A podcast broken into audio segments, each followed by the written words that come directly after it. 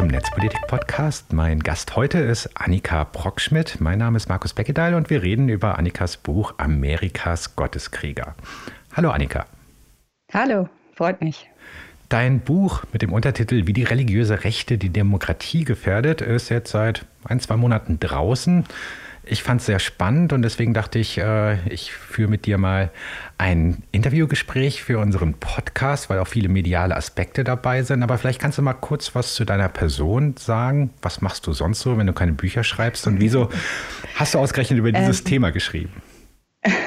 Das ist eine gute Frage, wenn ich das wüsste. Ähm, nein, ich bin äh, freie Journalistin, sonst ähm, ich schreibe äh, ab und an bei Zeit Online, beim Tagesspiegel über Politik, Kultur und alles, was so im Näheren damit zu tun hat. Ähm, ich bin studierte Historikerin Historikerin und ähm, ja, bin jetzt seit etwa, ich glaube, anderthalb Jahren äh, so wirklich freiberuflich tätig. Und ähm, da kam das Buch ganz gelegen. Es ist jetzt das zweite Buch, was ich schreibe. Und tatsächlich ähm, muss ich sagen, hat das Thema religiöse Rechte in den USA begleitet mich schon so seit etwa zehn Jahren. Das hat irgendwie angefangen als ja, vielleicht so eine Art, so als private Faszination. Ich habe mich schon immer für den Zusammenhang zwischen, äh, für die Beziehung zwischen Religion und Politik interessiert, ähm, ganz besonders in den USA, einfach weil mir das anfangs gerade im Vergleich äh, zu Deutschland immer so fremd vorkam und ich da irgendwie das mehr verstehen wollte. Und dann habe ich tatsächlich zu Beginn äh, mich einfach so hobbymäßig ähm, da so reingelesen und habe das aus der Ferne verfolgt, wollte auch immer mal wieder was dazu schreiben, aber ähm, wenn man dann Texte angeboten hat, war das dann doch irgendwie zu nischig und, hm, und dann kam Trump. Und äh, plötzlich war das Bedürfnis doch eher so ein bisschen da. Und dann kam der 6. Januar diesen Jahres. Und ähm, dann stieg die Nachfrage äh, doch nochmal erheblich, einfach weil ich glaube, gerade so aus der deutschen Sicht, wenn man sich jetzt nicht so in den Sümpfen der, ja, der christlichen Medienlandschaft in den USA freiwillig bewegt, ähm, kriegt man davon wenig mit. Und gerade, ich glaube, so aus der deutschen oder europäischen Perspektive ist diese Beziehung gerade zu Trump äh, von der religiösen Rechten aus etwas befremdlich, auch wenn sie, ich sage jetzt mal, innerhalb der Logik der Bewegung schon Sinn ergibt. Und das ist eben eine der Sachen, die ich versuche mit diesem Buch zu erklären, aber eben auch, dass äh, das Ganze nicht mit Trump aufhört und auch nicht mit Trump angefangen hat, sondern dass man da wirklich ein paar Jahrzehnte zurückgehen muss, auch ähm, gerade was, was die Begründung der, religiöse Rechten, der religiösen Rechten angeht, ihre Motivation, aber auch ähm, den Aufbau ihrer politischen Infrastruktur, der sie halt dorthin gebracht hat, wo sie heute ist. Ja, das fand ich besonders spannend an dem Buch. Ähm, vielleicht fangen wir damit mal an. Wo mhm. sind eigentlich die Wurzeln dieser Bewegung? Und war Trump eigentlich schon der erste Präsident oder war es eigentlich äh, äh, ja, vor äh, 30, 40 Jahren? Ähm, Gab es da schon frühere? Es gab da tatsächlich schon frühere. Dazu muss man sagen, also die Bedeutung der religiösen Rechten hat natürlich ähm, mit den Jahren zugenommen. Also ich glaube, man kann schon sagen, dass die religiöse Rechte ein so wichtiger, einen so wichtigen Wählerblock der Republikanischen Partei darstellt, dass kein ähm, Präsidentschaftskandidat ähm, es heute allein durch eine republikanische Primary schaffen kann, ohne die Unterstützung dieser Leute zu haben. Äh, das merkt man dann auch, wenn es eben um die Kandidatenkür geht.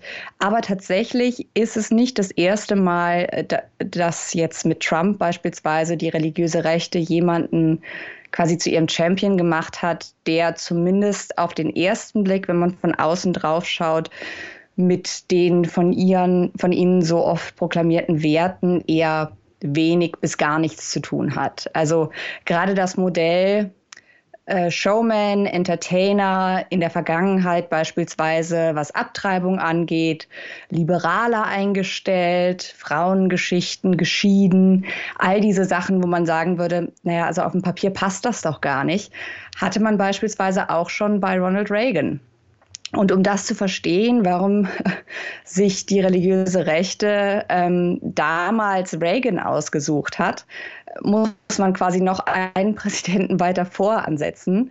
Ähm, und dort ähm, hatte man nämlich mit Jimmy Carter, Das war übrigens der letzte Demokrat, der die Mehrheit der weißen evangelikalen Stimmen auf sich vereinen konnte, was auch bezeichnend ist. Ähm, aber das war eigentlich einer von ihnen. Der war ein Southern Baptist, äh, war ein Farmer, hatte einen Farming-Background, kam aus dem Süden, hat in der Sonntagsschule gelehrt. Also besser konnte man es eigentlich nicht treffen. Und dementsprechend war die Begeisterung für Jimmy Carter anfangs auch wirklich groß, weil es eben zum ersten Mal wirklich einer der Iren in diesem hohen Amt war. Und äh, es hat sich dann relativ schnell herausgestellt, dass die, äh, dass die Erwartungen an Carter, den, äh, die die Evangelikalen hatten, ähm, ich sage jetzt immer Evangelikale, damit sind weiße Evangelikale gemeint. Vielleicht kommen wir dazu später mhm. auch noch, warum das so ist. Ähm, aber es, es kam relativ schnell zum Vorschein, dass Jimmy Carter und äh, die Mehrheit der Evangelikalen eine ganz andere Politik wollten. Also man glaubte zwar theologisch an ähnliche Sachen, ähm, aber man hatte ganz andere Vorstellungen von Außenpolitik. Also den Evangelikalen war Carter nicht hart genug, trat nicht hart genug auf, war zu wenig männlich, äh, unterstützte Feminismus, was in Augen der religiösen Rechten gar nicht ging. Und das sind nur einzelne Teile. Jedenfalls war die Verbitterung sehr groß und die Lehre, die die religiöse Rechte daraus quasi gezogen hat, war, wir können uns nicht nur auf Identität verlassen. Also wir können nicht nur einen der unseren nehmen und uns darauf verlassen, dass der dann schon die Entscheidung treffen wird, die uns passen. Und deswegen hat man sich eben mit Ronald Reagan dann gesagt, okay, der passt zwar nicht so richtig zu unserem Identitätscluster, was wir hier haben, aber der tritt auf wie ein richtig markiger Kerl. Der vertritt ein ein, eine Form von christlicher Männlichkeit, wie wir sie haben wollen. Ähm, der tritt nach außen kernig auf, der macht harte Außenpolitik. Ähm, der hat uns versprochen, er wird unsere, quasi unsere Anliegen durchsetzen, wird für uns kämpfen, hat uns aktiv umworben. Während äh, Jimmy Carter eben zeitgleich die Amerikaner eher zur Mäßigung aufrief, zur, ähm, zur Reflexion und Reagans Reagans Motto war ja, Make America Great Again. Ne? Also das, ähm, man muss auch wirklich sagen, dass auch da gibt es Parallelen ähm, in der Art und Weise, wie über Amerika und amerikanische Geschichte gesprochen wird. Amerika ist das beste Land der Welt. Wir brauchen jetzt nicht irgendwie nach innen zu schauen. Wir müssen selbstbewusst auftreten. Und ähm, die religiöse Rechte hatte zwar mit Reagan nicht so viel Erfolg, wie sie es gerne gehabt hätte. Also er war dann doch nicht ganz ähm, so auf ihrer Linie, wie sie es sich gewünscht hätten. Aber da hat dann die sozusagen die Führungsriege der religiösen Rechten eine taktische Entscheidung getroffen und hat ihm eben trotzdem die Treue gehalten, weil man erkannt hat, dass es strategisch sinnvoll war, sich als verlässlichen Wählerblock ähm, äh, quasi zu zeigen, der auch in der Zukunft wichtig sein würde. Und seitdem hat die religiöse Rechte in allen ähm, Präsidentschaftswahlen eine wichtige Rolle gespielt. Sie hat sie vielleicht nicht immer entschieden, aber sie ist zumindest für die Kandidatenkür der Republikaner ähm, aus dem Prozess nicht mehr wegzudenken. Warum sind die USA eigentlich so christlich? Ne? Also man könnte ja meinen, ja. also während in Deutschland äh, immer weniger Menschen in Kirchen gehen, hat man so das Gefühl von hier, dass in den USA immer mehr Menschen in die Kirche gehen. Gleichzeitig sind eigentlich die popkulturellen Werte, die halt die amerikanische Kulturindustrie quasi weltweit in der Globalisierung verteilt, nicht unbedingt das, was sehr kompatibel wäre mit diesen christlichen Werten. Also äh, war, also wie kommt das zusammen, auch wo die USA eine Einwanderungsgesellschaft sind und da eigentlich aus der ganzen Welt, aber aus unterschiedlichen religiösen Zusammenhängen Menschen hinkommen, dass ja quasi die religiöse Rechte oder quasi Religion erstmal so verbreitet ist. Und dass man halt beispielsweise auch bei jedem Präsidenten, jeder Präsidentin oder Kandidatin immer genau weiß, zu welcher Kirche sie gehört und allen immer sehr wichtig ist zu vermitteln, dass man auch oft in die Kirche geht und dass das eigentlich ein Verkaufsfaktor ist, während man in Deutschland ja bei Angela Merkel zwar wusste, die kommt aus einer protestantischen äh, Pfarrersfamilie, aber sonst war es eigentlich total egal, welche Religion sie anhing. Ja, also ich glaube, da kommen verschiedene Sachen zusammen. Also einerseits hat man natürlich, wenn man sich die, die Geschichte der, der modernen Vereinigten Staaten anschaut, hat man natürlich ähm, quasi alleine äh, dadurch, ähm, dass die ersten Siedler eben ähm, die quasi die Pilgerväter sind, die da äh, quasi beginnen, wirklich theokratische Enklaven ähm, aufzumachen an der Ostküste, hat man halt schon von Beginn an diesen ähm, relativ extremen Strang ähm, in der Religion in unterschiedlichen Ausbildungen. Ähm, das hat dieses, ich sage jetzt mal, dieses theokratische Projekt ist sehr schnell gescheitert. Ähm, trotzdem verkauft ähm, nicht nur die religiöse Rechte an sich, sondern ist auch generell in den USA sehr weit verbreitet, quasi dieser Gründungsmythos, ähm, dass die USA explizit als christliches Land für Christen gegründet worden seien. Das geht dann je nachdem, wie stark der Grad an christlichem Nationalismus ist, bis dahin, dass die Verfassung von Gott persönlich inspiriert sei und quasi auf einem Level mit der Bibel sei. Also man kriegt da auch Bibelausgaben ich dann irgendwie Patriots Bible nennt, wo dann die Verfassung beispielsweise hinten noch mit drin ist. Ähm, aber quasi dieser Grundgedanke, ähm, Pilgerväter, die sind hierher gekommen und dann wurde es als christliches Land gegründet. Das ist ganz stark. Historisch gesehen ist das nicht nur verkürzt, sondern Quatsch, möchte man ganz deutlich so sagen. Ähm, aber es ist was, was in vielen Schulbüchern steht, unter anderem auch deswegen, weil die religiöse Rechte durch verschiedene Organisationen eben massiv Lobbyarbeit betreibt und ähm, da wirklich auch starken Druck auf die Politik ausübt. Das ist das eine.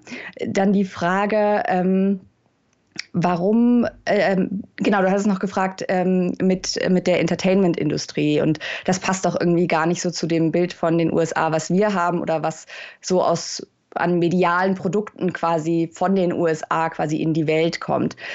Ich glaube, das ist schon, das ist eine, eine richtige Beobachtung. Aber es gibt eben auch, und das war quasi das Gegenprojekt, oder das wird gesehen gerne als Gegenprojekt zum angeblich so säkularen Hollywood, ähm, dass die religiöse Rechte eben eigene Medienimperien aufgebaut hat in der zweiten Hälfte äh, des letzten Jahrhunderts. Und zwar so sehr und so gut, dass es wirklich parallele Strukturen entstanden sind, die aber gleichzeitig auch in sich geschlossen sind. Also es gibt eine riesige christliche ähm, Filmindustrie, die im Übrigen wie ich festgestellt habe, während ich ähm, für dieses Buch recherchiert habe, ähm, dass tatsächlich einige dieser Titel auch ähm, bei Netflix frei zur Verfüg Verfügung stehen oder bei Amazon Prime oder also vielleicht an Stellen, wo man jetzt nicht damit rechnen würde, dass sie irgendwie in der, das könnte Ihnen auch gefallen, Schlange aufploppen. Ähm, aber trotzdem, ähm, das ist das eine. Dann gibt es dasselbe für Musik, weil man in den 70er, 80er Jahren kam die Angst vor der Rockmusik auf, dass es da satanische Einflüsse gäbe. Das heißt, man hat dann versucht, äh, in Anführungsstrichen cleane Musik zu machen, wo dann eben über Gott gesungen wurde, was man sich einigermaßen safe anhören konnte. Ja, aber das ähm, hat ja offensichtlich kein äh, globaler Exportschlager. Nein, aber ein Inneramerikaner, äh, ein inneramerikanisch massiver ähm, äh, Verkaufserfolg. Und das gilt auch generell, also für die Verkaufszahlen und für die, ähm, für die Zuschauerzahlen von diesen äh, von, diesen Filmen und von diesen Büchern, sei es jetzt für irgendwie äh, evangelikale Eheratgeber äh, bis hin zu äh, irgendwie den, dem neuesten Film oder der neuesten Buchreihe. Also das sind Verkaufszahlen, von denen Verlage beispielsweise nur träumen können. Ähm, das kriegt man meistens nicht so mit, dadurch, dass es halt selten aus dieser Blase herauskommt.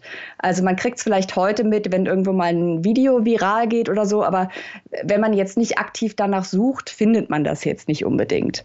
Und ähm, der letzte Punkt noch mit dem, mit dem Einwandererland. Ähm, man sieht in der amerikanischen Geschichte relativ ähm, gut, dass quasi die Unterscheidung, wer gehört zu den richtigen Amerikanern und wer ist quasi so die Outgroup, wer gehört nicht dazu, das wandelt sich. Das hat natürlich auch viel mit Race zu tun. Also es gibt beispielsweise einen Zeitraum, ähm, wo zum Beispiel besonders irische und italienischstämmige Einwanderer nicht als weiß gelesen wurden, weil man gesagt hat, die sind katholisch und richtige Amerikaner sind halt irgendwie protestantisch, in welcher Form auch immer. Ähm, und das ist also im Wandel begriffen.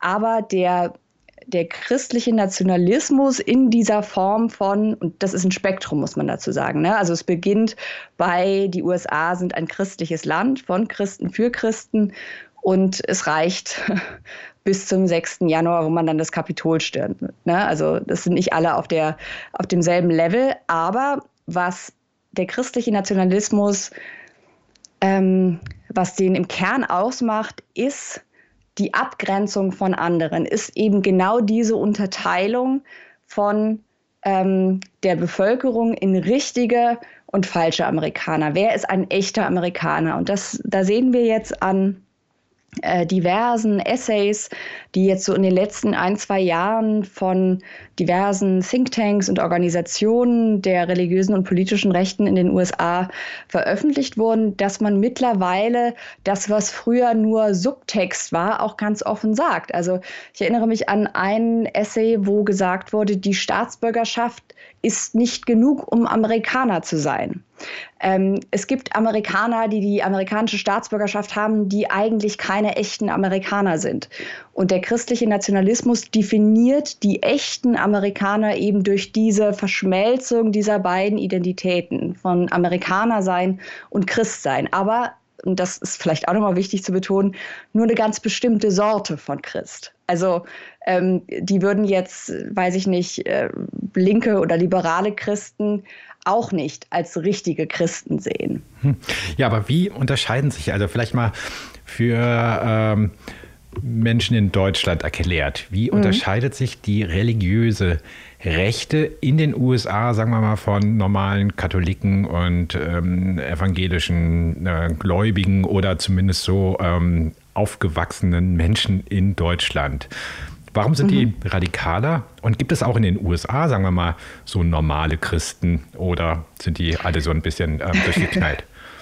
Ja, natürlich gibt es die auch. Äh, es gibt ja auch äh, diverse ähm, Bündnisse, die sich jetzt in den letzten Jahren gegründet haben, beispielsweise äh, Christian Against Christian Nationalism, die sich also explizit gegen diesen, ja, diesen unrühmlichen Trend aussprechen und die sagen, man muss das in den ähm, Gemeinden aktiv bekämpfen.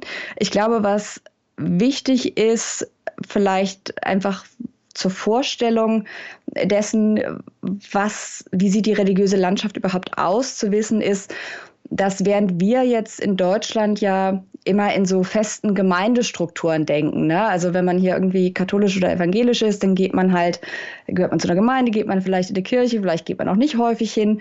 Aber ähm, es gibt so eine Art Kirchenstruktur und Kirchenhierarchie. Ähm, man gehört entweder, wenn man jetzt beispielsweise christlich ist, ist man vielleicht freikirchlich, man ist äh, katholisch oder evangelisch. Aber es ist leicht zuordnenbar. Und das ist in den USA anders. Es gibt beispielsweise auch einen relativ großen Anteil derer, die sich als denominationslos bezeichnen, ähm, die also völlig außerhalb jeglicher Kategorien sich bewegen.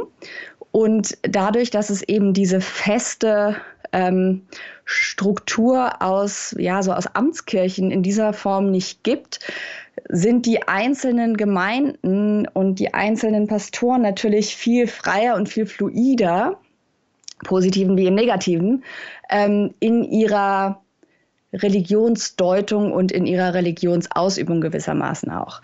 Ähm, das ist das eine. Ich glaube, was vielleicht auch wichtig ist zu verstehen, also es gibt ja auch in Deutschland Ableger von, ich sage jetzt mal, ähm, die sind hier vergleichsweise klein, aber Ableger von so ähm, evangelikal-freikirchlichen Hipster-Kirchenketten. Also das ist quasi das Starbucks, aber mit radikaler Theologie. Und ähm, das wird verkauft in einer ansprechenden Optik. Das sind meistens junge Pastoren, meistens tätowiert, mit Gitarre. Ähm, wenn man da reinkommt, kriegt man irgendwie erstmal ein Latte Macchiato in die Hand gedrückt. Das sieht irgendwie aus wie ein Coffeeshop. Also Marketing hat bei Kirchen dort einen ganz anderen Status, als es bei uns überhaupt der Fall ist. Man hat dort einen ganz anderen Fokus auch auf wirklich die Kommerzialisierung ähm, des Glaubens gelegt, der eben unter anderem dazu führt, dass man eben so erfolgreich war, diese parallelen Strukturen, was Medien, was Film und so weiter angeht, aufzubauen.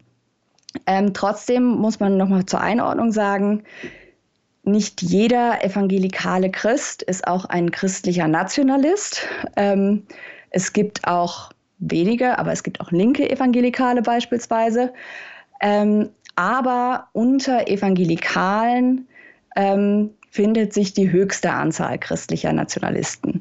Und ähm, wenn man quasi in Studien für christlichen Nationalismus kontrolliert, ist das ähm, der äh, größte Indikator dafür beispielsweise, dass jemand Donald Trump unterstützt hat, dass jemand ähm, für die Todesstrafe ist, dass jemand für restriktive Einwanderungspolitik ist, dass jemand autoritäre Tendenzen eher befürwortet und so weiter und so fort. Aber ähm, gleichzeitig muss man sagen, die Anzahl weißer Evangelikaler ist lange gesunken. Ähm, jetzt gab es äh, vor kurzem wenn ich mich richtig erinnere, ähm, mal Schlagzeilen, weil zum ersten Mal ähm, tatsächlich äh, man auch gesehen hat, dass auch Mainline, also die moderateren Kirchen, Zuschuss bekommen. Äh, Mainline-Protestanten jetzt in diesem Fall.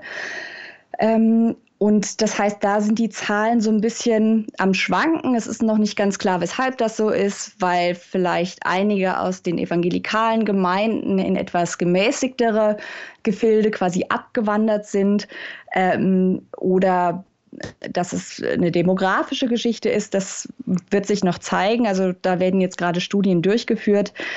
Aber ich sage mal so, die Tendenz ist folgendermaßen, die religiöse Rechte ist im Durchschnitt älter und weißer als der Durchschnitt der Bevölkerung.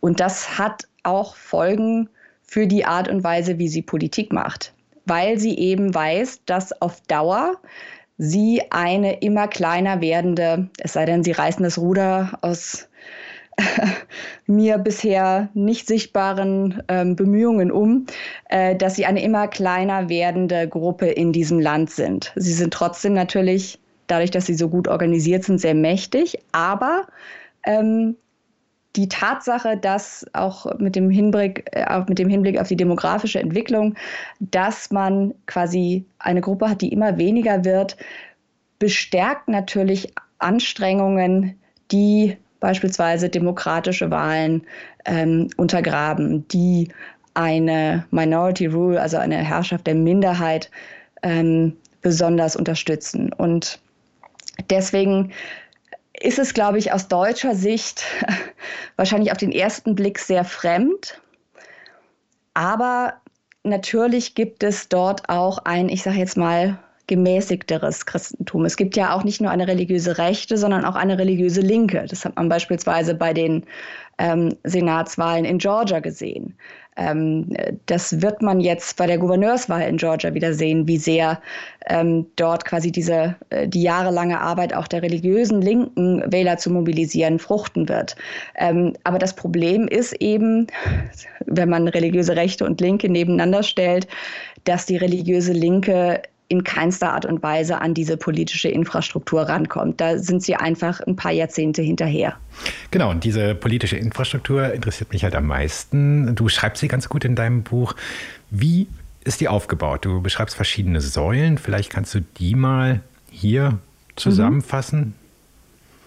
Mhm. Und vor genau, allen Dingen, also, also vielleicht auch nochmal die Frage, wer steckt da eigentlich dahinter? Wenn es ja eine Bewegung ist, gibt es da so sehr mächtige Einzelpersonen? Mhm. Wer sind die Finanziers? Wie haben, wie haben die es geschafft, sozusagen diese Säulen über mehrere Jahrzehnte aufzubauen, um so eine, da einen Einfluss zu bekommen? Ja, also wenn man von der religiösen Rechten spricht, ähm, muss man immer noch mal differenzieren zwischen ähm, den Köpfen der Bewegung und ich sage jetzt mal den ja, den selbsternannten Fußsoldaten. Ähm, gerade was die Motive angeht, äh, herrscht da, glaube ich, noch ein erheblicher Unterschied. Ähm, beispielsweise bei den Führungsfiguren der Bewegung steckt auch oft ein äh, ganz klarer finanzieller Aspekt äh, dahinter, also ein, ein wirtschaftliches Eigeninteresse.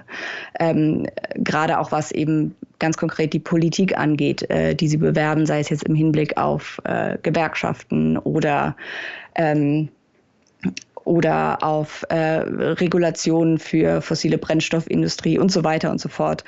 Aber ähm,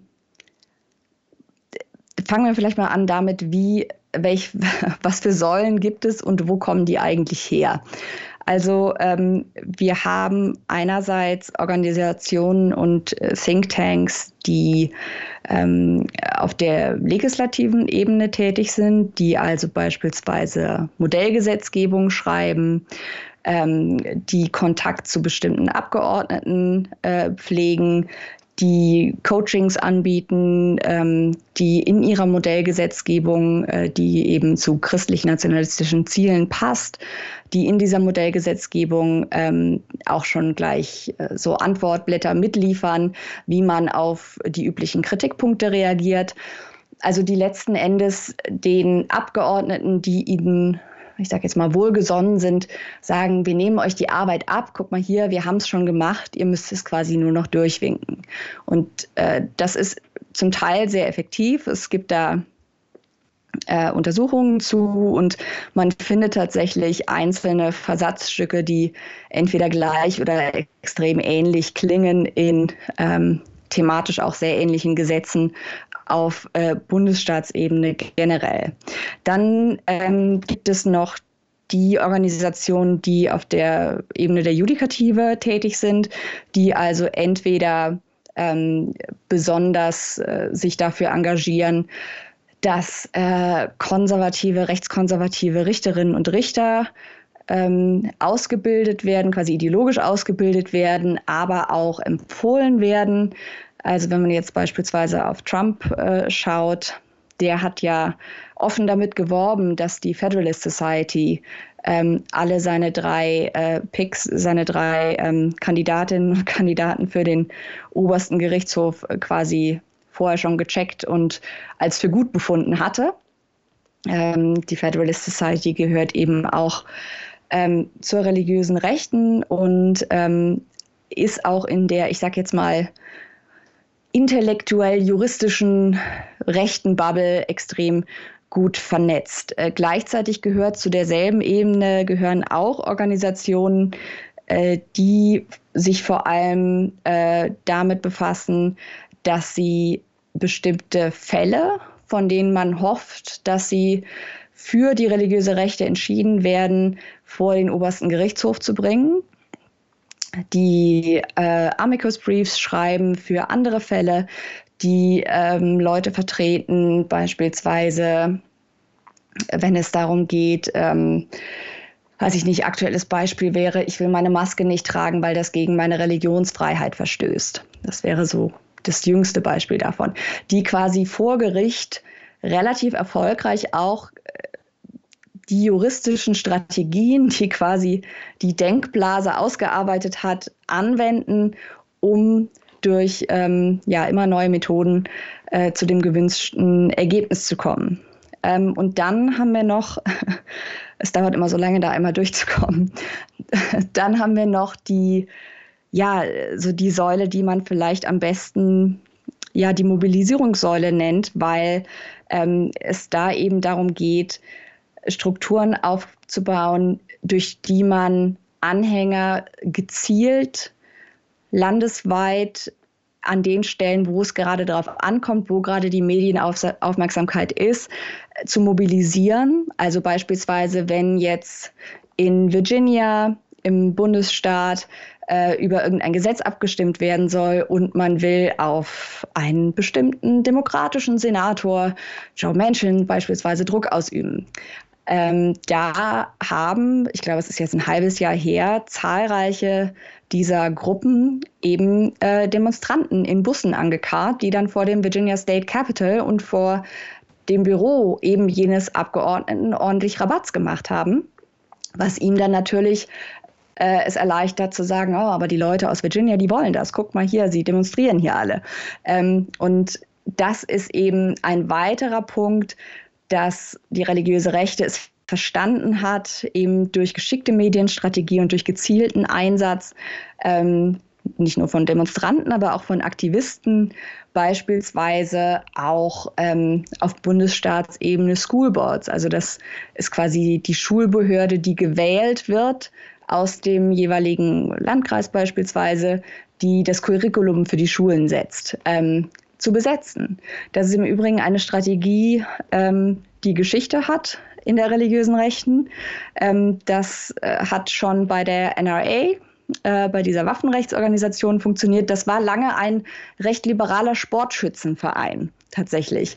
Und ähm, Rechte, äh, Aktivisten der religiösen Rechten haben dann in einem legendären Meeting, kamen eben massenhaft an und es waren einfach mehr Leute und die haben die anderen überstimmt. Und damit war quasi eine, ja, eine rechte Revolution innerhalb dieser Organisation ausgebrochen. Was ähnliches sehen wir bei der Southern Baptist Convention. Das heißt, das sind ähm, diese drei Säulen ähm, und eine vierte Säule, die man auch noch dazu zählen könnte, äh, sind eben die bereits angesprochenen Medienimperien. Und du hattest gefragt, wo kommen die eigentlich her? Also und wie kam es dazu? Das stampft man jetzt nicht einfach so aus dem Boden. Tatsächlich ist das Ganze aus einer krachenden Niederlage herausgeboren. Und ich glaube, das ist auch ein oder das kann eine sehr lehrreiche Lektion dafür sein, dass die religiöse Rechte Niederlagen, dass sie gut darin ist, Niederlagen auf die lange Sicht zu ihrem Vorteil zu nutzen, äh, zur Mobilisierung. Denn ähm, die führenden Köpfe der religiösen Rechten in den, ja, in den späten 60er, frühen 70er Jahren dann gehörten alle zu dem Team, zu dem Wahlkampfteam um Barry Goldwater, den republikanischen Präsidentschaftskandidaten von 1964. Der war sehr radikal. Der hat sich beispielsweise nicht von der verschwörungsgläubigen John Birch Society abgegrenzt. Der galt selbst innerhalb der Republikanischen Partei als extrem rechter Kandidat. Aus heutiger Sicht oder damals? Bitte? Aus heutiger Sicht auch oder damals? damals? Auch damals. Okay. Also es gibt ähm, es gibt äh, Berichte von, der, äh, von dem Republikanischen Parteitag, wo er eben eine, eine Rede hält, wo er, wenn ich mich jetzt so richtig erinnere, ist das Zitat, Extremismus bei der Verteidigung der Freiheit ist keine Sünde sagt. Und äh, das eben auf diese äh, John Birch Society äh, bezieht, ähm, wo Leute auch innerhalb der Partei entsetzt waren. Und er hat auch dann in der Präsidentschaftswahl krachend, also wirklich, wirklich krachend verloren. Und diese diese, diese Gruppe von Männern, allen voran Paul Warwick, äh, Richard Vigory ähm, und Morton Blackwell, haben quasi aus dieser Niederlage die Lehre gezogen, uns fehle, fehlt das, was die Linken haben, die Linken in sehr großen Anführungszeichen, was die Gegenseite hat, nämlich Strukturen wie äh, Strukturen, die es uns erlauben zu mobilisieren, Strukturen, die ein geschlossenes Messaging erlauben. Weil, und das ist, glaube ich, auch wichtig, das zu betonen, auch Sie schon damals gesehen haben, auf die lange Sicht wird das schwierig mit den Mehrheitsverhältnissen, wenn wir unsere Politik nicht ändern. Und die wollten sie nicht ändern. Und deswegen ist von Anfang an bei all diesen Organisationen, die die religiöse Rechte dann in den kommenden Jahrzehnten aufbaut, ähm, für die Kooperationen, die sie eingeht, für die Zielsetzung dieser Organisationen, die haben alle eines gemeinsam, nämlich, dass sie inhärent antidemokratisch sind. Also dass darauf gesetzt wird, quasi die Herrschaft der Minderheit zu etablieren. Das ist jetzt auch keine Interpretation meinerseits, sondern wenn man sich mal die Texte durchliest, beispielsweise von Paul Warwick, da steht dann halt wirklich, wir müssen die Institutionen quasi niederbrennen und von Grund auf neu, wir müssen sie infiltrieren und von Grund auf enden. Wir müssen sie neu aufbauen in unserem Sinne. Und ähm, das wahrt natürlich einerseits den demokratischen Schein, weil man die Institution an sich ähm, bestehen lässt. Und gleichzeitig nutzt es eben ganz aktiv und ganz strategisch eines der ja, der massiven Schlupflöcher oder ähm, ja, der großen Nachteile der amerikanischen Verfassung, nämlich, dass sie ähm, generell, also wenn wir uns das Electoral College anschauen, den Kongress, dass sie die Stimmen von spärlich besiedelten Landstrichen ähm, massiv stärker gewichtet im Verhältnis zu den Stimmen aus urbanen, dicht besiedelten Gegenden. Und das macht es erst möglich, dass man beispielsweise auch eine Präsidentschaftswahl gewinnen kann, ohne die Mehrheit der Stimmen zu haben.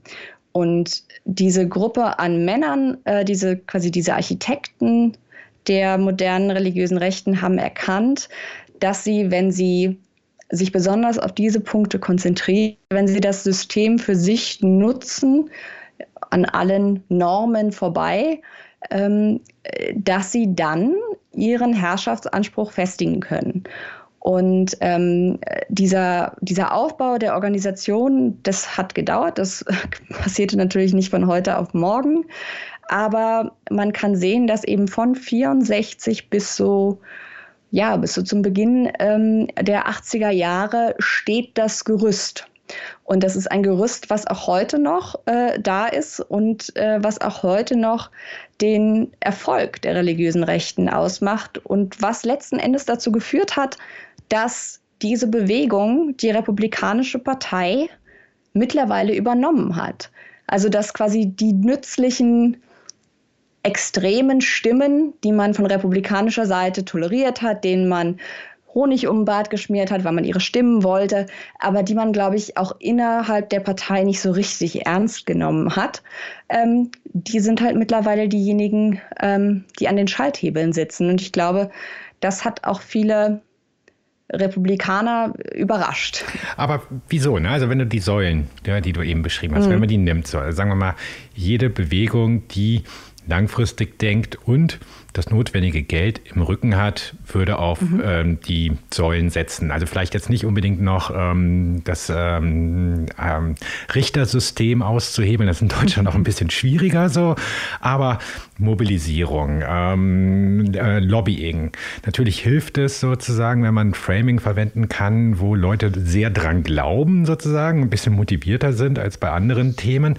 Aber warum ist es dieser Bewegung der religiösen Rechten das mhm. besser gelungen als allen anderen quasi diese eine Partei zu übernehmen, die halt so mächtig ist und gleichzeitig weltweit quasi auch ihre, ja, ihre Rhetorik zu exportieren. Also das, was wir ja sehr häufig auch im deutschen Diskurs um Hass im Netz und so weiter haben, hat ja seine Ursprünge auch aus dem Framing sozusagen dieser religiösen Rechten. Mhm. Ich glaube, der Erfolg was die Mobilisierung angeht, ähm, weil das hört man ja häufig auch, wenn man irgendwie mit, mit ähm, mit Demokraten spricht, also mit jetzt demokratischen ähm, Politstrategen, die das beruflich machen, mit, mit Wahlkampfmanagern oder so, äh, dann hört man immer, ähm, wir haben ein Mobilisierungsproblem, weil die andere, wenn es irgendwas gibt zum Abstimmen, die Gegenseite taucht halt auf und zwar in Scharen. Und wir haben Schwierigkeiten, unsere Leute zu mobilisieren. Und das liegt daran, ähm, also dass die religiöse Rechte so wahnsinnig gut in der Mobilisierung ist, dass sie dass sie das Messaging rund um die politischen Ziele, die sie vertritt, verwandelt hat in nicht nur eine Frage um Identität, also hier geht es um, um euer Selbst, hier geht es um eure Identität als Amerikaner und als Christen, sondern dass sie es in eine Existenzfrage verwandelt hat. Also das Framing ist ja nicht, ähm, wir müssen uns gegen unsere politischen Gegner durchsetzen. Wir äh, haben gute Ziele und die wollen wir erreichen. Das wäre ja so das normale äh, Framing in einem demokratischen Diskurs mit, mit kleinem d jetzt, sondern das Framing ist, die Gegenseite will Amerika zerstören, die Gegenseite ist im Bund mit dem Teufel, die Gegenseite will euch und eure Familien und euren Way of Life vernichten. Und wir befinden uns in einem konstanten spirituellen Kampf. Das ist auch nicht unbedingt als Metapher gemeint, äh, wir befinden uns in einem, äh, in einem konstanten spirituellen Kampf um die Seele, um die Existenz des Landes. Und jede Stimme zählt, jeder kleinste, jeder kleinste Effort quasi, die, die gemeinsame Sache nach vorne zu bringen, zählt. Und das ist natürlich eine ganz andere Motivation, als wenn man jetzt erstmal begründen muss inhaltlich, warum, weiß ich nicht, sollten wir für das neue Gewerkschaftsgesetz stimmen. Das hat eine ganz andere emotionale Kraft, das ist eine ganz andere, es ist ein ganz anderes Gefühl, was hier angesprochen wird, weil hier, hier wird motiviert und mobilisiert dadurch, dass man an Angst appelliert. Also, dass man die Leute nicht nur in Angst versetzt, sondern auch in eine Art konstante Wut versetzt. Und das ist dann das, was wir ähm, quasi in dieser Kulturkampfstrategie sehen. Also, dass man versucht, auch Leute, und dass man sehr, äh, sehr erfolgreich versucht, wie wir ja gerade sehen, ähm, Leute über, über angebliche Identitätsmerkmale, die bedroht seien, also weiß ich nicht, gerade aktuell Weihnachten. Weihnachten wird verboten wir hatten ja sowas ähnliches, äh, geisterte ja irgendwie, ich glaube, letzte Woche auch in der rechten Twitter- und Online-Blase herum, äh, die EU will Maria und Josef verbieten. Stellte sich natürlich als vollkommener Quatsch heraus, ist natürlich auch von denjenigen, die solche Kampagnen anstoßen, ähm, auch denen ist klar, dass es Quatsch ist, aber es ist dann halt in der Welt und es ist etwas, was die was die Anhänger quasi in diesem konstanten Zustand der Angst, aber auch der Wut. Wir müssen jetzt zurückschlagen, sonst vernichten die uns. Also extremer kann man in seinem Messaging ja nicht mehr werden. Und dann ist es eben wirklich gefühlt eine Frage um Leben und Tod, ob ich jetzt, weiß ich nicht, zu meiner Schoolboard-Wahl gehe oder nicht.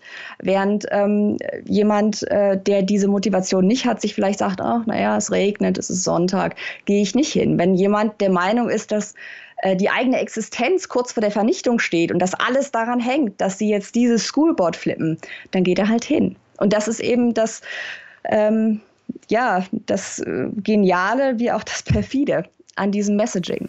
Jetzt hast du am Anfang äh, eben schon gesagt, da gibt es eine ganze Menge Menschen, die politisch motiviert sind, wo es um Macht geht, aber auch wo es um Geld geht. Mhm. Wird dann ja, kannst du vielleicht mal so ein paar hm, Geschäftsmodelle beschreiben, wie Menschen ja. sozusagen dann mit diesem Kulturkampf, mit dieser Angst Geld machen? Weil das ist ja letztendlich einer der Nährboden für Desinformation mhm. und all diese Probleme, die wir gerade sehen. Ja, genau. Also ähm, da gibt es ganz verschiedene Sachen. Das klassische Modell, sage ich jetzt mal, äh, wäre wahrscheinlich ähm, das Beispiel der äh, Televangelists, also der ja, auf Deutsch äh, Fernsehprediger, würde man sie wahrscheinlich am besten übersetzen, ähm, die das sogenannte Wohlstandsevangelium predigen ähm, und sehr diverse Formen von Fehlinformationen und Desinformationen, sei es jetzt äh, was Nachrichten betrifft oder während Corona jetzt auch, äh, was eben die Pandemie betrifft, verbreiten. Wohlstandsevangelium funktioniert folgendermaßen, das mag jetzt platt klingen, aber es funktioniert tatsächlich. Ähm, ich als äh, Prediger stelle mich hin und sage meiner Gemeinde, ähm, Gott hat mich auserwählt, hat mich besonders gesegnet. Das sieht man an meinem Wohlstand. Gebt mir Geld und Gott wird es euch tausendfach, hundertfach zurückgeben. Also du säst das Geld, was du spendest an deinen Televangelist, als Saatkorn in den Boden und daraus wird dir großer Reichtum erwachsen. Und diese Televangelists machen quasi der gesamte Inhalt, den sie verbreiten, ist, weil sie vor allem in besonders pfingstkirchlichen Kreisen aktiv sind. Deswegen war es auch so interessant, dass unter Trump diese Televangelists äh, so prominent waren, weil die eigentlich von den Führungsfiguren der religiösen Rechten, die sich so, ich sage jetzt mal eher für den intellektuellen Kreis der Bewegung hielten, immer so mit gerümpfter Nase angesehen worden. Also mit denen wollte man sich eigentlich nicht äh, wirklich abgeben. Und durch Paula White musste man dann aber, ja, also Trumps äh, spirituelle Beraterin, die dann plötzlich ähm, ja, quasi so die Gatekeeperin äh, zu Trump war. Und dann mussten sie sich doch mit ihr abfinden. Also das war sehr spannend zu sehen. Und gleichzeitig haben wir jetzt auch ja so eine merkwürdige Zwischenform, vielleicht auch so eine Unterform von diesen Televangelists, weil das sind Leute, die entweder, und da kommen wir jetzt auch schon zu QAnon beispielsweise, die als selbsternannte ähm, Propheten ähm, teils in der Tradition der New Apostolic Reformation. Das ist eine innerpfingstkirchliche Bewegung, ähm, teils aber auch außerhalb dessen, quasi denominationslos, die sich als Propheten äußern und über YouTube irgendwelche ähm, Kanäle haben, auf denen sie predigen, auf denen sie Anweisungen geben und Tipps geben im spirituellen Kampf, in der Spiritual Warfare, äh, wie man also ganz reale Dämonen bekämpfen kann, die nach dieser Vorstellung eben nicht nur von Menschen Besitz ergreifen können, sondern auch von Institutionen. Und unter diesem Gesichtspunkt ist auch die Erstürmung des Kapitols eben äh, nochmal sehr spannend, weil, wie gesagt, es geht auch um Symbole, es geht auch um Institutionen. Ähm, da gibt es diverse Varianten ähm, es gibt einen, der nennt sich äh, Firefighter Prophet. Über den wurde dann ein Film gemacht über seine Lebensgeschichte, weil er angeblich, ich glaube 2015 oder so, ein, oder 14 einen Traum hatte, ähm, wo ihm Gott gesagt hat, dass Trump Präsident wird. Und es gibt das in diversen Schattierungen. Und ähm, gleichzeitig machen diese Leute eben beispielsweise, äh, die das äh, Kapitol gestürmt haben, da haben sich ja einige gefragt, warum streamen die sich teilweise? Das ist ja irgendwie seltsam, sich bei einer Straftat äh, zu streamen. Ähm, ganz abgesehen davon, dass sie nicht der Meinung waren, dass sie eine Straftat begehen, weil in ihren Augen haben sie sich das Kapitol ja nur zurückgenommen. Das ist nochmal eine ganz andere Geschichte. Aber teilweise haben eben auch einige dieser Leute dadurch Geld verdient. Also die sich durch ähm, regelmäßige Livestreams ähm, eine, eine Fanbasis ähm, quasi gebaut haben, die auch befeuert durch rechte ähm, rechtsextreme Konkurrenznetzwerke, beispielsweise zu Fox News. Da gab es ja jetzt, gibt's Newsmax, da gibt es OAN. Ähm, und diese Leute geben diesen verschwörungsgläubigen ja, YouTube-Propheten in Ermangelung einer besseren Beschreibung auch eine Plattform. Ne? Die werden dann eingeladen zu Interviews. Das heißt, dann tauchen sie dort auf. Dann guckt man sich vielleicht an, oh, wer ist denn das? Den habe ich doch neulich erst da gesehen. Und so kommen Leute dann, äh, die diese Medien konsumieren, immer tiefer rein in eine Radikalisierungsspirale, während eben die Anführer dieser Bewegung ähm, ja ganz klar davon profitieren. Ne? Also das ist jetzt so der eine Teil und dann ähm, gibt es natürlich noch, äh, wenn wir jetzt bei der klassischeren Führungsriege der Bewegung bleiben, ähm, natürlich äh, ganz enge Verbindungen, jetzt beispielsweise in die fossile Brennstoffindustrie ähm, und äh, beispielsweise zu Kochindustries und so weiter und so fort. Aber trotzdem muss man sagen, also diese speziell diese ja, diese YouTube-Grifter, äh, die teilweise eben auch dann sehr stark in QAnon verstrickt sind, sind eine Entwicklung so der letzten paar Jahre, die sehr spannend sind, weil sie auch dadurch, dass, ähm, das ist jetzt etwas schwieriger, seit Trump nicht mehr bei Twitter ist, aber dadurch, dass er halt auch diese Leute retweetet hat und äh, ihnen eine Plattform gegeben hat, hat er sie halt bekannt gemacht. Und äh, da haben Leute ihre komplette Karriere drauf aufgebaut und teils auch sehr lukrativ. Wie viel davon ist eigentlich mittlerweile so Exportschlager in Deutschland und Österreich? Also ähm, gerade was du beschrieben hast, das kennt man jetzt gerade von den Querdenkern. Mhm. Viele der Debatten in diesem Kulturkampf, die wir aus den USA kannten, schwappen ja auch schon rüber. Also diese ganzen Identitätsfragen, die jeden Tag äh, auf Twitter mehrfach hin und her ausdiskutiert werden. Also wie viel kopieren wir davon, beziehungsweise wie groß ist der Anteil als, äh, als Exportschlager aus dieser Ideologie mhm. heraus? Ich glaube, da muss man unterteilen in quasi Bewusstes und Unbewusstes übernehmen. Ich glaube zum Beispiel, also ein so ein, so ein Schlagwort, was ja bei uns äh, auch mittlerweile völlig so zum normalen Vokabular übergegangen ist, ist ja die Political Correctness beispielsweise. Ne? Also findet man irgendwie in jeder, jeder zweiten Weltkolumne und ähm, ist irgendwie so im, im Mainstream-politischen Vokabular drin. Und tatsächlich kommt äh, dieser Begriff aber aus dem Umfeld von dem eben erwähnten Paul Warwick und hat einen recht unschönen antisemitischen Hintergrund, weil ähm, Paul Warwick und sein Mitarbeiter, also äh, Lind hieß der, haben 1999 eine Dokumentation gemacht namens Political Correctness, The Frankfurt School. Ähm, und äh, wo quasi die These war, der Kulturmarxismus hat sich äh, das Ziel gesetzt, die westliche Kultur und das Christentum zu zerstören. Und das tun sie durch das Werkzeug der Political Correctness. Also, äh, wenn man das weiß, wirken, glaube ich, einige der Debatten, die wir auch hierzulande haben, noch mal einen Zacken krasser. Ich glaube nicht, dass das die Mehrheit der Leute weiß, die über die mit diesem Begriff hantieren. Aber gleichzeitig sehen wir quasi neben dieser Übernahme von Begriffen, die aus dem amerikanischen Sprachraum kommen, ähm, wo der Hintergrund vielleicht nicht ganz so klar ist, sehen wir auch mittlerweile quasi den bewussten Import quasi solcher Begriffe. Also woke wäre so das, das, aktu, das aktuellste ähm, Kulturkampf-Buzzword. Ähm, Cancel Culture sowieso.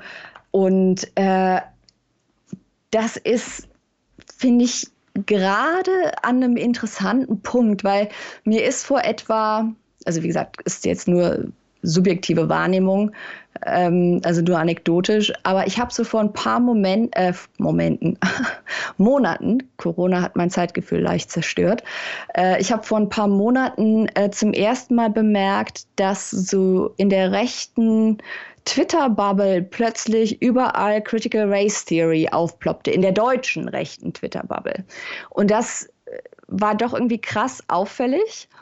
Und wenn man im Moment jetzt auf Twitter irgendwelche Texte sieht oder Tweets sieht, die irgendwas auch nur entfernt mit Rassismus, Antirassismus und so weiter zu tun haben und man durch die Kommentare scrollt, sieht man auch von diversen deutschen Accounts plötzlich Critical Race Theory. Ne? Und das ist ja gerade in den USA so das aktuelle Kulturkampf-Buzzword, was ja in Virginia unter anderem auch äh, einen Gouverneursposten mitgewonnen hat für die Republikaner und quasi als, als Schlagwort gilt für alles, was irgendwie mit Antirassismus zu tun hat. Und das ist auch hier keine Interpretation meinerseits, sondern ähm, der rechte Aktivist ähm, Christopher Rufo heißt der, der das in den USA angestoßen hat, ähm, sagt das ganz offen so. Ne? Also das Ziel war, einen gruselig klingenden Begriff, weil oh, da kommt Race drin vor und Critical steht davor, ähm, neu zu besetzen, weg von seiner eigentlichen Bedeutung, nämlich eine relativ unbekannte Rechtsphilosophie auf Masterabschlusslevel an Universitäten und das mit allem zu besetzen, wovor man in der religiösen Rechten bei den Linken Angst hat und dann zu sagen, das bringen die unseren Kindern in der Schule bei. Und es ist wahnsinnig effektiv. Und ähm, ich habe immer das Gefühl, bei uns schwappt so mit leichter Verzögerung von ein paar Monaten so ein etwas leiseres Echo an. Also es ist nicht ganz so krass, was das, ähm, was die, äh, ich sage jetzt mal, die Intensität der Debatte angeht.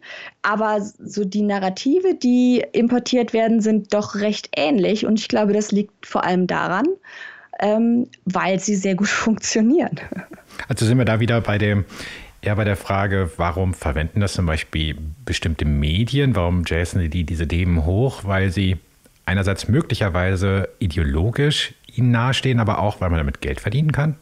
Polarisieren kann? Beides, beides, denke ich. Ich glaube, das, das widerspricht sich noch gar nicht mal. Gleichzeitig ist natürlich auch immer ähm, ein weiterer Faktor, äh, jetzt beispielsweise, wenn ich ein Online-Medium bin, ist natürlich gut, wenn möglichst viele Leute auf meinen Artikel draufklicken. Und wenn da jetzt eine reißerische oder hetzerische Headline steht, Überschrift steht, klicken da halt mehr Leute drauf. Und dann regen sich Leute drüber auf. Und dann generiert das noch mehr Klicks und noch mehr Buzz. Und zack, weiß ich nicht, stehe ich in den Twitter-Trends und äh, drei Tage lang wird in den Feuilleton-Spalten drüber diskutiert. Das ist natürlich mit Sicherheit auch ein weiteres ein, ein, ja, ein weiterer Motivator dafür. Und gleichzeitig äh, ist es auch, glaube ich, einfach ein Kalkül dafür, dass es halt eine bestimmte, ein, ein Publikum dafür gibt, dass es die Nachfrage nach diesen Inhalten gibt und die besetzt man dann halt. Ob, weiß ich nicht, dass die einzelnen Redakteure oder die einzelnen Verantwortlichen wirklich glauben. Ich weiß nicht, ob das letzten Endes einen Unterschied macht, weil die Texte sind irgendwie dieselben.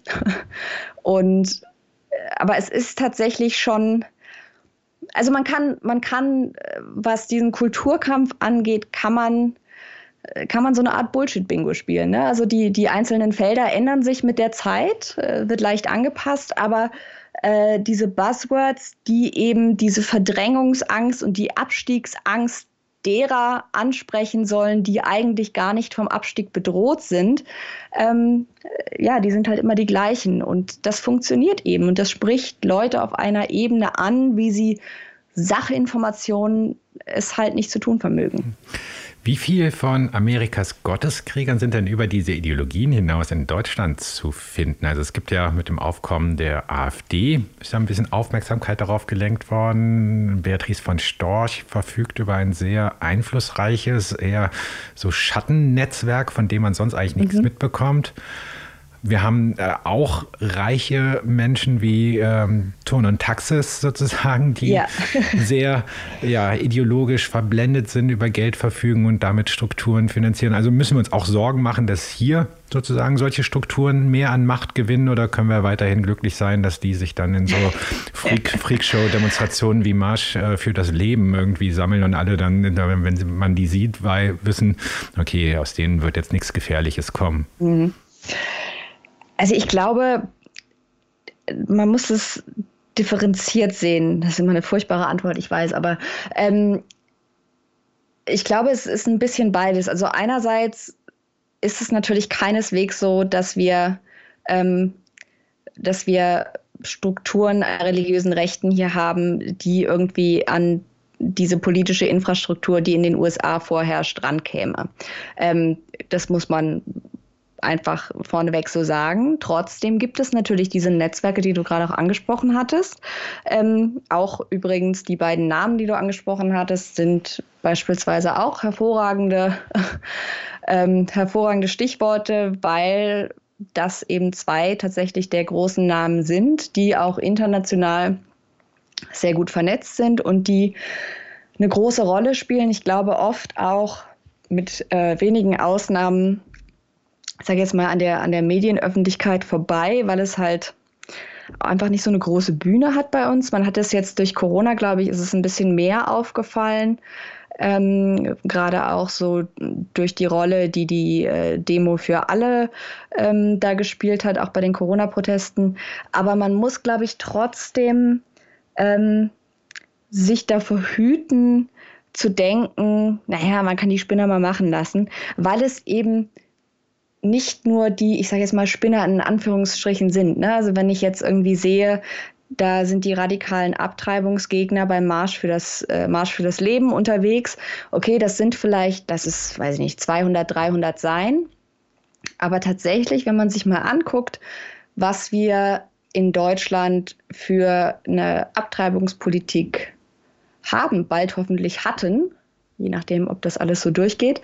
Ähm, wenn wir 219a uns anschauen und so weiter, dann sind bestimmte gesellschaftliche Debatten von uns geprägt auch von einem, ja, trotzdem auch von einem Narrativ, das zumindest Anklang findet bei der religiösen Rechten oder zumindest, wo wir Versatzstücke dieser Erzählung finden, die dann vielleicht teilweise ein bisschen gedämpft darüber kommen und ein bisschen weniger radikal formuliert sind, aber die trotzdem quasi mit dieser Strömung mitschwimmen. Und da gehört natürlich auch mit Sicherheit dazu, dass äh, einige Parteien, ähm, beispielsweise Teile von der CDU, aber ganz äh, vorneweg natürlich auch die AfD, versuchen, diese Milieus auch direkt anzusprechen und die mitzunehmen. Ähm, und deswegen äh, glaube ich, ist es immer ein Fehler zu sagen, wenn sich, wenn sich extreme Gruppierungen äh, organisieren und strukturieren, zu sagen, naja, das sind ja nur wenige, das wird schon nichts werden, ähm, weil letzten Endes ist genau das, das, was in den USA passiert ist. Also man hat, wenn man sich die letzten 30 Jahre anguckt, man konnte alle paar Jahre irgendeinen Nachruf auf die religiöse Rechte lesen. Jetzt ist es vorbei. Jetzt haben sie es übertrieben. Und tatsächlich hat diese Verharmlosung dieser Bewegung dazu geführt, dass sie sich in aller Ruhe weiter ausbreiten und weiter wachsen konnte, eben weg von der ich sage jetzt mal, von der ernsthaften öffentlichen Aufmerksamkeit und so leicht abgetan als, naja, dann laufen die halt mit dem Kreuz durch die Gegend und irgendwie in einem komischen Gewand und naja, lass sie halt machen.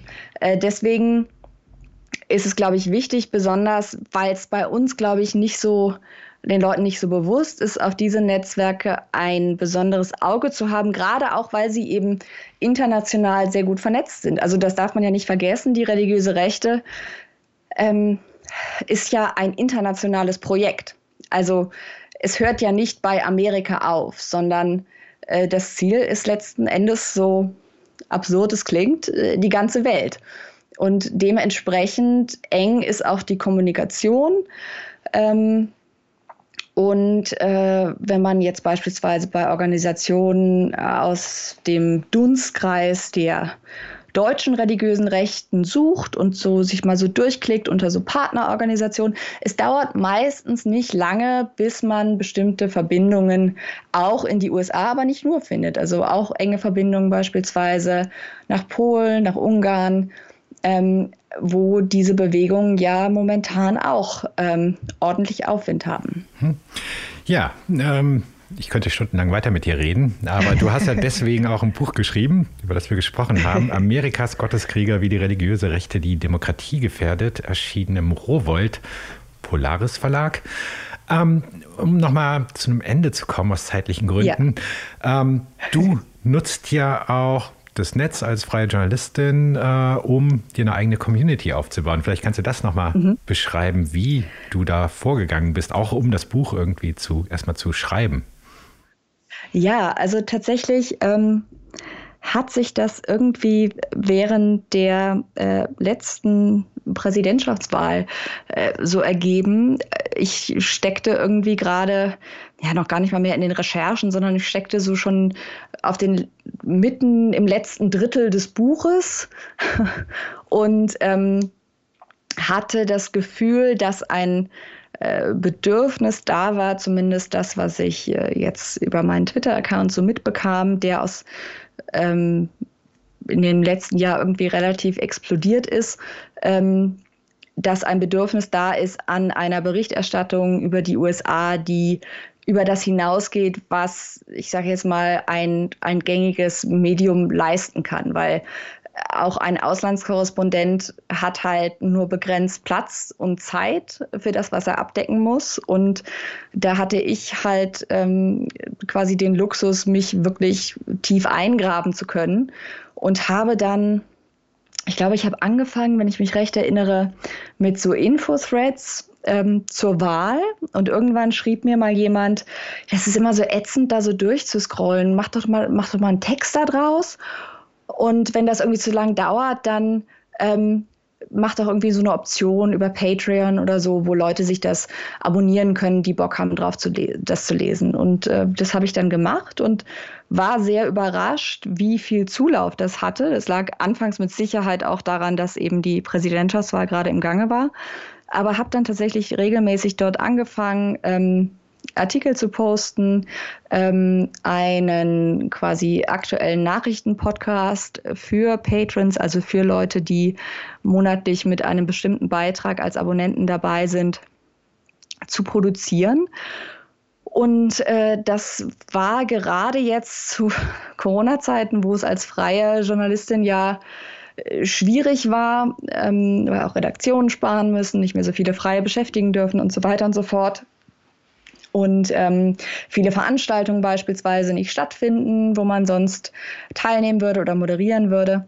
Ähm, war das wirklich ein, ein Segen. Und da hat sich jetzt mittlerweile so ein ja, so eine, fast so eine Art, so eine kleine Community rangebildet von Leuten, die sich auch, wenn sie jetzt auf Twitter kommunizieren, die sich auch irgendwie untereinander jetzt kennen, zumindest sich wiedererkennen, ähm, die eben besonderes Interesse an nicht nur an Berichterstattung über die USA hat, sondern eben besonders unter diesem Aspekt ähm, der religiösen Rechten. Und ähm, ja, das hat mich ehrlich gesagt selbst ein bisschen baff gemacht, ähm, dass das so gut lief und läuft und hoffentlich weiterläuft. Ähm, hat jetzt dazu geführt, äh, äh, dass ich jetzt parallel äh, tatsächlich äh, einen weiteren Podcast produzieren kann, den ich auch öffentlich frei zur Verfügung stelle. Das wäre sonst nicht gegangen. Ähm, auch über die religiöse Rechte namens Kreuz und Flagge findet man in, in überall, wo es Podcasts gibt. Und das ist tatsächlich ähm, den Patrons zu verdanken, ähm, die meine Arbeit da unterstützen und die es mir möglich machen, ähm, da auch wirklich so viel Zeit rein zu investieren. Also es geschah so ein bisschen aus Versehen nebenbei. Ja, das sind ja wenigstens mal positive Botschaften aus der Corona-Homeoffice heraus.